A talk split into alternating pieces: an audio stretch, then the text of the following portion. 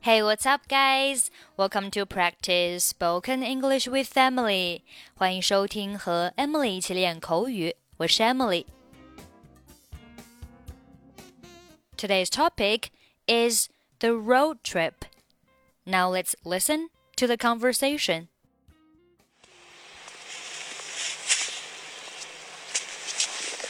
So, are we all ready to go? Yep, I think so. The car's packed. We have munchies and music, and the map's in the car. Did you get the camera? Got it. Did you fill up the tank? Yep, it's all set. You're sure we're not forgetting anything? I'm sure. We've got all our bases covered. Well, let's get going then. I love road trips.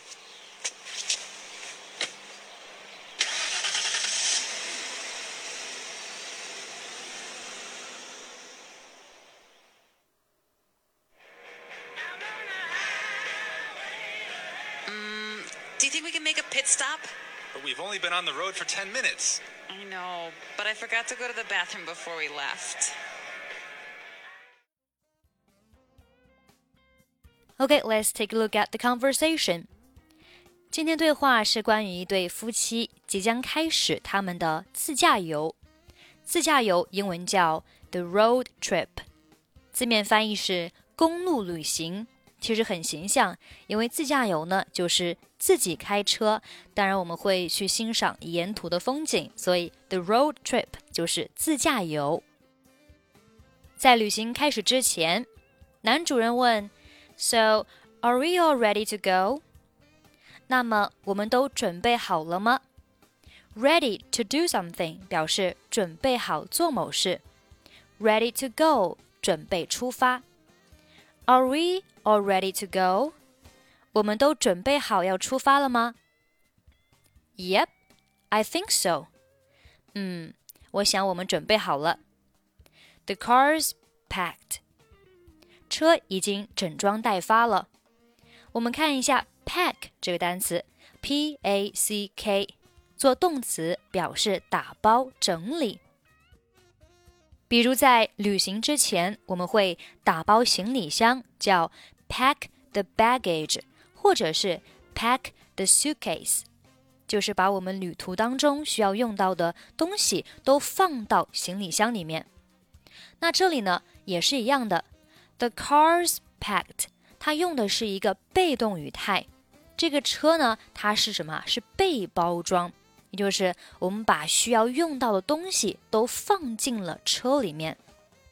它后面也解释到，We have munchies and music in, and the maps in the car。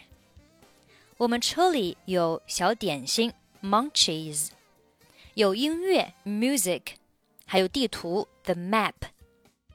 所以这里 the car's packed，我们就更好理解了啊，就是呢车里面的东西都已经 配齐了，我们可以出发了。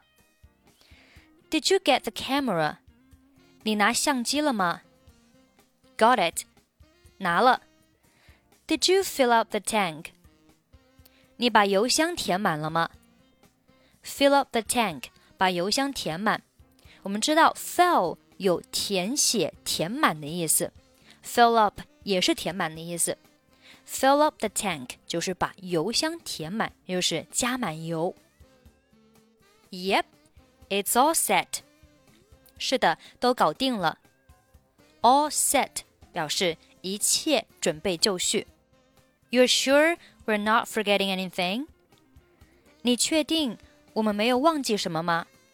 I'm sure we've got all our bases covered。我确定，我们所有的东西都准备好了。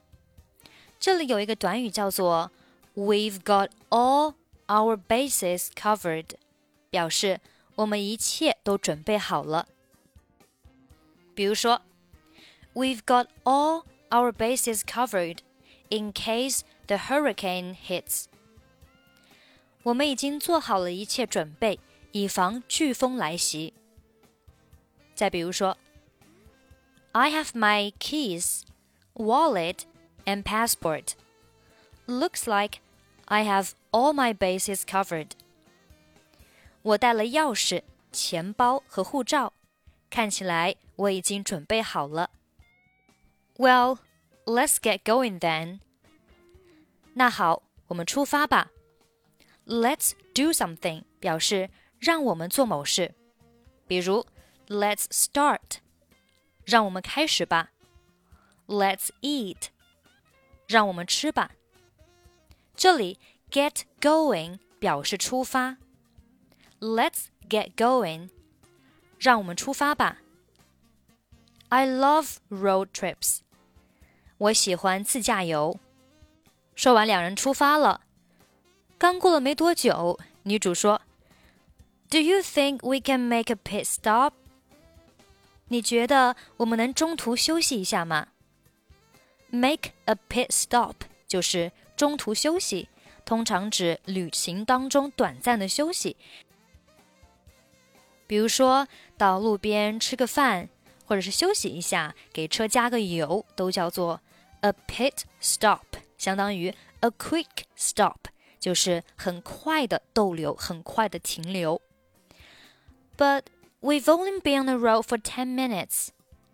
但是我们才刚上路十分钟啊。Been on the road 表示在路上，for ten minutes 十分钟。I know, but I forgot to go on a bathroom before we left。我知道，但是我出发前忘记上厕所了。这里有一个短语叫做 forget to do something，表示忘记做某事。 和它容易混淆的短语叫做 forget doing something，表示忘记做过某事。这两个短语的区别就在于，一个是没有做过这个事情，一个是做过了但是忘记了。我们看下面的两个例句：I forget。To turn on the light，我忘记关灯了，说明这个时候灯啊是亮着的，我忘记关了。第二句，I forget turning off the light，这里用的是 forget doing something，表示我忘记我已经关了灯了，就是呢这个灯被我关了，但是我忘记有没有关。这里可能会有一点绕，大家多感受一下。Go to the bathroom，去上厕所，去上洗手间。好，我们今天的内容就到这里。如果你想获取更多的英语资讯，欢迎你关注微信公众号“英语主播 Emily”。最后，我们再来听一下今天的 conversation。So, are we all ready to go? Yep, I think so. The car's packed. We have munchies and music and the maps in the car. Did you get the camera? Got it. Did you fill up the tank?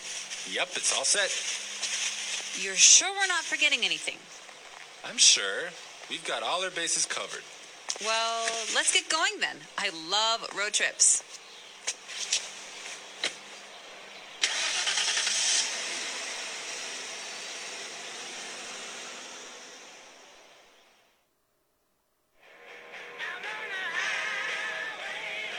Mm, do you think we can make a pit stop?